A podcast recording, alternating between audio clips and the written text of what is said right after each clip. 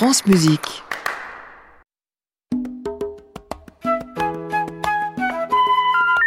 Ne quittez pas, nous allons prendre votre appel. Vous aimez Mozart C'est lequel? Le dernier. Faut dire que j'ai pas de peau avec la musique. T'en fais aussi? Moi, plutôt crevé. Vous voyez pas que c'est un peu réservé à une certaine élite? France Musique, La 4 saisons n'est pas qu'une pizza. Saskia Deville. Notre invité est réalisateur, scénariste, mais également membre fondateur de la Cinétech, vous savez, ce site de streaming dont le catalogue passionnant de plus de 2000 chefs-d'œuvre du cinéma des grands classiques a été euh, dressé par plus de 100 cinéastes qui ont partagé leur coup de cœur. Mais qu'est-ce qu'un grand classique? Les définitions sont multiples. Ce qui est classique appartient à la culture générale, a atteint une notoriété telle qu'il sert de référence dans son genre. En musique, classique se dit aussi, évidemment, d'œuvres composées par des musiciens du XVIIIe siècle notamment. Mais sortons du dictionnaire et intéressons-nous aux classiques présentés dans les programmations musicales des invités de cette émission. Voici le menu du jour. Brahms, Schubert, Chopin, Purcell ou encore Jules Massenet. Vous le constaterez, aucun de ces compositeurs a œuvré au XVIIIe siècle.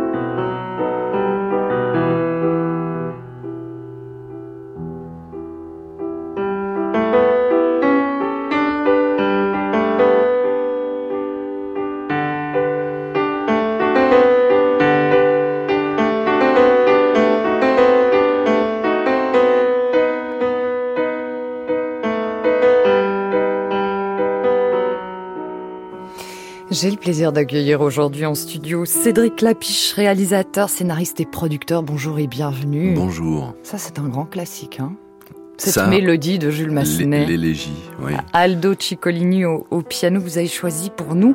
Ce que j'aime beaucoup avec ce show aussi, c'est que euh, ça représente un peu la première émotion d'un créateur. Euh, Jules Massenet avait 24 ans quand il a écrit euh, ces 10 pièces de genre, un, un répertoire qui était destiné au salon mondain à l'époque. Mhm. Et il était très ému parce qu'un éditeur l'avait payé euh, pour, euh, pour avoir écrit euh, cette œuvre. C'était la première fois. Un louis par page, écrit-il, je dois à ce bienfaisant éditeur le premier argent gagné avec ma musique. Il écrit un petit peu plus loin, voir ma musique imprimée, ma carrière de compositeur était-elle commencée? Ça me rappelle mes débuts de réalisateur. C'est ça que j'allais vous... C'est là que je voulais en venir. Hein. euh, ne on est pas impressionné d'être payé pour faire ça. Euh, et puis après, on comprend que c'est bien d'être payé. Euh, non, non, c'est, c'est, c'est, c'est effectivement, il y a une sorte de privilège quand on, quand on fait de la création où, euh, au début, c'est, c'est tellement un rêve. En, en tout cas pour moi, euh, jeune réalisateur, c'était tellement un rêve de faire des films que la première fois on est payé, on est vraiment surpris, quoi. C'est, c'est, c'est, c'est comme si c'était un cadeau supplémentaire en plus de, du fait de faire un film, quoi. d'avoir la chance Ouais. effectivement d'exercer ce, ce métier. Mais revenons-en à, à cette élégie parce qu'effectivement à l'origine c'est une mélodie pour euh, pour piano seul. Elle a été ensuite retravaillée par Jules Massenet pour être accompagnée par euh, par une voix notamment et, et par un violoncelle. Elle a changé de titre, c'est devenu effectivement l'élégie. Qu'est-ce qui vous séduit dans cette mélodie-là, Cédric Lapliche En fait, je, crois que c'est assez descriptif des musiques que j'aime en général. C'est-à-dire que j'aime bien, euh, j'aime bien le blues, moi. Et donc, en fait, pour moi, c'est un blues. C'est-à-dire qu'il y a, il y a, il y a, Nostalgie? Il y a quelque chose de mélancolique Mhm. et quelque chose de lyrique ou quelque chose qui emporte. C'est pas, c'est pas de la tristesse qui, qui déprime, c'est de la tristesse qui, qui élève. Et, euh, et du, coup, même dans le mot élégie, il y a cette, cette, cette notion-là, c'est-à-dire que cette musique est vraiment triste hein, et en même temps, il y a quelque chose vraiment qui, qui donne la pêche, quoi, qui, qui donne de l'énergie. C'est quelque chose que vous cherchez dans tous les répertoires confondus? Euh, possiblement, oui, oui, parce que euh, c'est vraiment. Enfin, je, je, je vois à quel point moi je suis très éclectique dans mes goûts musicaux et dans les différentes choses que j'aime. euh, que ça peut être vraiment de la techno, ça peut être de la variété. euh, ce, ce, ce- chemin-là, euh, j'ai- j'aime bien ça, ouais.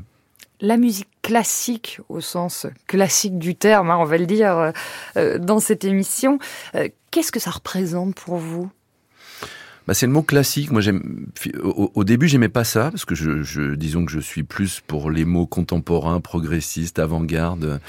Euh, mais finalement, j'ai compris euh, en devenant vieux euh, que la culture classique, c'est vraiment les fondamentaux. quoi. C'est quelque chose qui fait qu'on s'appuie sur des choses. Comme justement... les grands classiques au cinéma. Absolument, ouais, c'est vraiment ça. Et c'est ça qu'on qu'on met en avant à la Cinétech, ce site de. Justement, on a du mal à appeler ça les films classiques ou les films de patrimoine ou les films de référence. Euh, c'est le fait qu'on peut pas être moderne sans avoir ces références classiques. Donc, donc il y a, vraiment un travail à faire pour essayer de faire vivre cette culture patrimoniale, cette culture classique. Donc c'est un peu ça le but de la Cinétech et j'imagine que c'est le but de votre émission aussi. Exactement, c'est ça que j'allais dire, mais de l'intérêt effectivement de continuer à faire vivre et, et, découvrir ce répertoire, de le partager et effectivement à travers votre programmation musicale aujourd'hui, Cédric Clapiche pour cette émission, ça me fait vraiment plaisir que vous ayez choisi ce, ce compositeur parce que très curieusement, même si son nom, je pense, est connu du grand public, Johannes Brahms, euh, peu d'invités me le proposent. Ça me paraît ahurissant parce que moi j'adore Brahms et enfin j'ai l'impression qu'il est très très répandu quoi. Eh bien, on va se mettre à l'action. Écoutons un extrait de l'Adagio, deuxième mouvement de son quintet pour clarinette avec le quatuor Emerson et David Schifrin.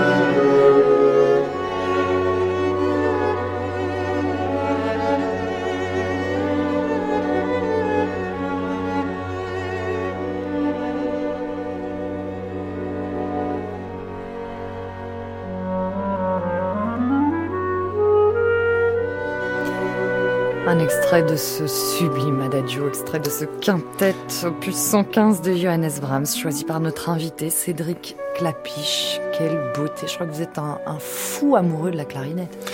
Oui, alors j'ai commencé à en faire quand j'avais 17 ans, puis j'ai pas pris de cours, donc ça arrêté assez rapidement. Mais j'adore le son, et d'ailleurs dans ce morceau-là, euh, en fait, ce que j'aime, c'est le rapport des cordes et, de, et du son de la clarinette, où il y a une espèce de mariage assez fou, et où on sent le bois, et on sent, euh, il y a un côté... Euh, euh, pour les amateurs de whisky, je trouve qu'on on a des goûts en, écoutant cette musique. Et c'est vraiment, alors bon, c'est vraiment une espèce de d'emblème du romantisme. Euh, mais il y a, y a, vraiment quelque chose là aussi par rapport à ce que je disais sur le morceau précédent de quelque chose qui s'envole quoi. Il y a vraiment, enfin, quand on on est dans le son de la clarinette, on est dans le bois de la clarinette et il y a quelque chose qui qui est très profond quoi. Cédric Lapiche, vous êtes attentif alors vous au timbre des voix des acteurs et des actrices avec lesquels vous travaillez quand mmh. vous les assemblez, quand vous formez le casting d'un film? Oui, c'est-à-dire que ça m'est déjà arrivé de ne pas prendre des acteurs parce que j'aimais pas leur voix. Donc euh, c'est terrible à dire, mais mais c'est vrai qu'il y, y, a, un côté, euh, on cherche une sorte d'harmonie. Donc donc on, on, a besoin d'avoir différents corps, différentes voix euh, et, et, de former un bouquet avec euh, avec ces différentes personnes, quoi. D'ailleurs, Brahms a écrit euh, très exactement ce quintet pour un interprète en particulier, le clarinettiste euh, Richard euh, Mulfeld qu'il avait rencontré. Est-ce que vous aussi, j'imagine, ça vous arrive d'écrire avec des interprètes particulier en tête. Oui, ça m'arrive de plus en plus. Ça a commencé à m'arriver avec. Ah, c'était pas le cas au début? Ça n'a pas toujours non, été le cas? Non, ça n'a pas été le cas puisqu'au début je faisais des castings, je, je, découvrais des acteurs. Donc il y avait beaucoup de gens, enfin je les connaissais pas. Donc euh, au fur et à mesure, on connaît des gens, on a envie de travailler avec certaines personnes et du coup, on, on, parfois on écrit un personnage en ayant un acteur en tête. Euh, donc oui, avec Romain Duris, moi j'ai fait sept films et maintenant une série en plus euh, avec Romain La salade Duris. grecque. La salade grecque. Qui, qui est sur Prime Video pour le moment. Absolument. Et, et, donc c'est vrai que ça m'est arrivé souvent, euh, par exemple dans le film Paris, euh, je me suis dit qu'est-ce que j'ai pas fait avec Romain? C'est ça presque le principe de départ, c'est-à-dire je me suis dit il a jamais joué quelqu'un justement d'un peu triste ou euh, donc là voilà il joue quelqu'un de malade et et euh, avant, il avait un côté, voilà, dans, dans les différents films que j'avais fait, Le Péril jeune ou L'Auberge espagnole, il y avait un côté un peu plus euh, rock'n'roll ou rebelle. Et là, j'ai choisi un personnage plus euh, déprimé. Et, et mais c'était vraiment comment je peux continuer à travailler avec lui. Explorer les facettes voilà, ouais. d'un interprète. C'est ça, ouais, ouais c'était vraiment ça. France Musique, Saskia Deville.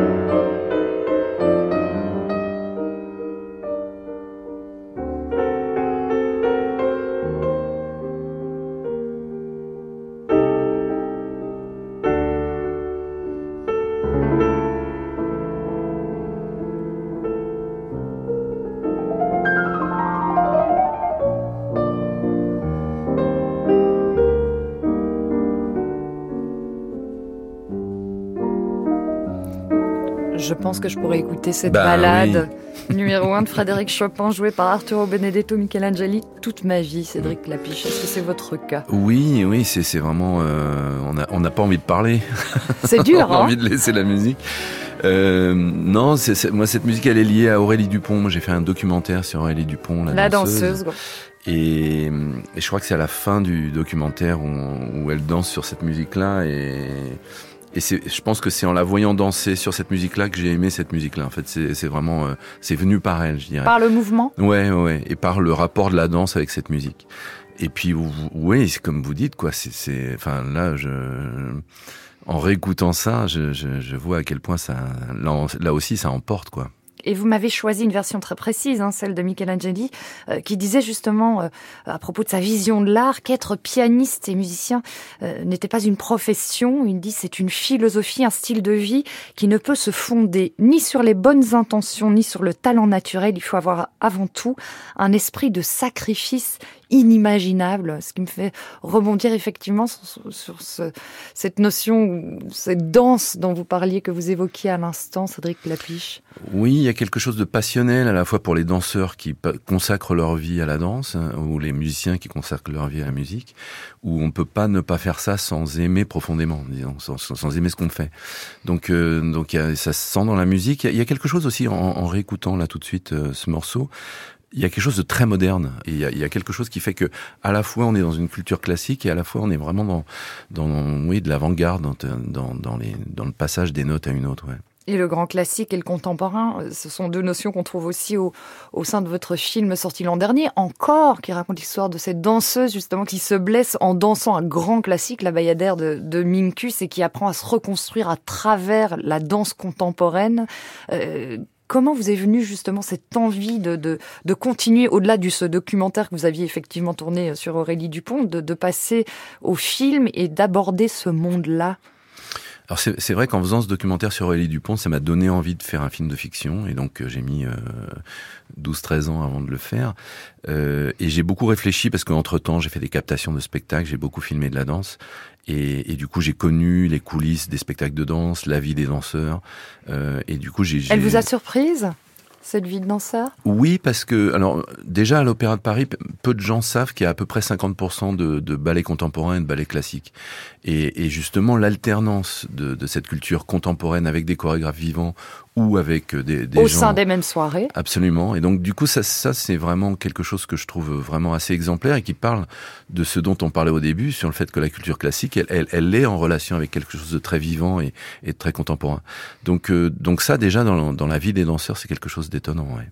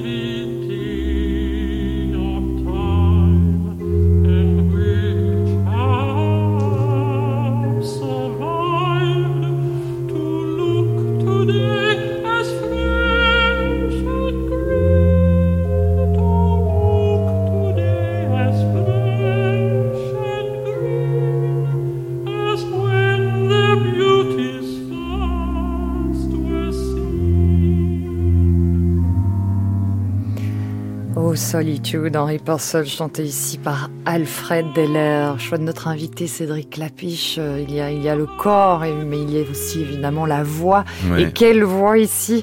Cet album sorti euh, il y a, il y a un petit moment déjà, hein, de, et qui avait rencontré un énorme succès justement, qui avait euh, contribué à, à populariser cette voix très particulière de, de, haute contre. Mmh, ouais, ouais. Non, et je pense que j'ai acheté l'album au moment où il est sorti et, et, et effectivement, je, je m'aperçois je le réécoute assez souvent, donc, euh, donc ça, ça reste.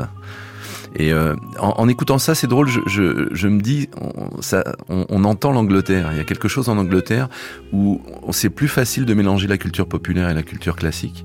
Et des gens comme euh, comme les Beatles ou comme Queens, euh, euh, on sent dans leur musique qu'ils connaissent cette, cette musique classique. Et il y a ça en France chez Gainsbourg, où il y a, il y a pas mal de, d'auteurs comme cette variété qui qui ont utilisé la, des accents de musique classique et, et j'aime bien ça toujours. Oui. Et c'est ce que vous faites aussi dans les bandes originales de vos films, euh, de mélanger, je pense à Salade grecque notamment, où, au cours d'un apéro, on entend Vivaldi et cette jeune femme euh, ouais. euh, qui dit son plaisir de déguster son verre, je pense, de rosé. Euh, de vin blanc. De vin blanc, c'est du, voilà, ouais. du Pinot Grigio. Vous avez tout à fait raison. Tout en écoutant Vivaldi en plein air, au soleil, à Athènes. Euh, il y a énormément de musique classique dans, dans vos bandes originales de manière générale. Vous faites aussi appelle régulièrement à Loïc Dury ouais. euh, pour composer euh, l'autre partie de ces, de ces bandes originales. Vous prenez euh, tout répertoire confondu, c'est ça qui, qui, doit être aussi amusant à construire. Oui, bien sûr. Non, non, c'est vrai que je sais pas dans chacun cherche son chat. Il y avait, ça commençait sur du Chopin. Il y a là, du, dans... il y a du Chopin aussi dans l'auberge espagnole, du Satie dans Paris, du Tchaïkovski dans les poupées russes. Ouais, ouais, non, j'aime bien mélanger les deux. Et là, effectivement, dans encore, on est vraiment il y a effectivement beaucoup Minkus avec la, Bayadère, et puis euh, il y a de la musique contemporaine faite par Ophé Schechter, mais c'est vrai qu'avec Loïc Dury qui compose les musiques de mes films, euh, on, est dans cet éclectisme, on aime bien mélanger les genres, il y a, il y a du jazz, il y a de la techno, il y a du hip-hop, il y a, de la variété, et donc euh, on, essaye de, montrer justement que, le goût musical, il est forcément métissé, je dirais. Et il y a de la variété dans vos projets, puisque la saison prochaine, vous avez été invité par le théâtre des Champs-Élysées à réaliser votre première mise en scène d'opéra. La flûte enchantée sera au mois de novembre. Alors, euh, j'imagine que le projet est encore secret en quelque sorte, mais est-ce qu'on peut déjà en avoir un petit avant-goût, Cédric Lapiche? Alors justement, déjà l'histoire, elle est connue. Ben oui, l'histoire on la connaît quand même un petit peu. Euh, mais euh, non, alors c'est- vraiment euh, un, un opéra que j'aime beaucoup, où, où finalement c'est vraiment la notion de tube, c'est-à-dire qu'il n'y a que des tubes dans cet opéra. Et, euh, et euh, je pense pas que j'aurais pu mettre en scène un opéra sans aimer profondément la musique. Euh, et là, j'essaye d'avoir un regard différent euh, par rapport à, à la mise en place de, de la mise en scène, quoi. Et où là, c'est vraiment une réflexion sur la nature, je dirais. Donc, euh, j'essaye d'amener une réflexion contemporaine sur euh, les réflexions qu'on a sur l'environnement, l'écologie, tout ça, mais au regard de la flûte enchantée. On se réjouit de découvrir ça. En attendant, j'invite nos auditrices, nos auditeurs à aller découvrir cette série Salade grecque si ce n'est pas déjà fait sur Prime Video.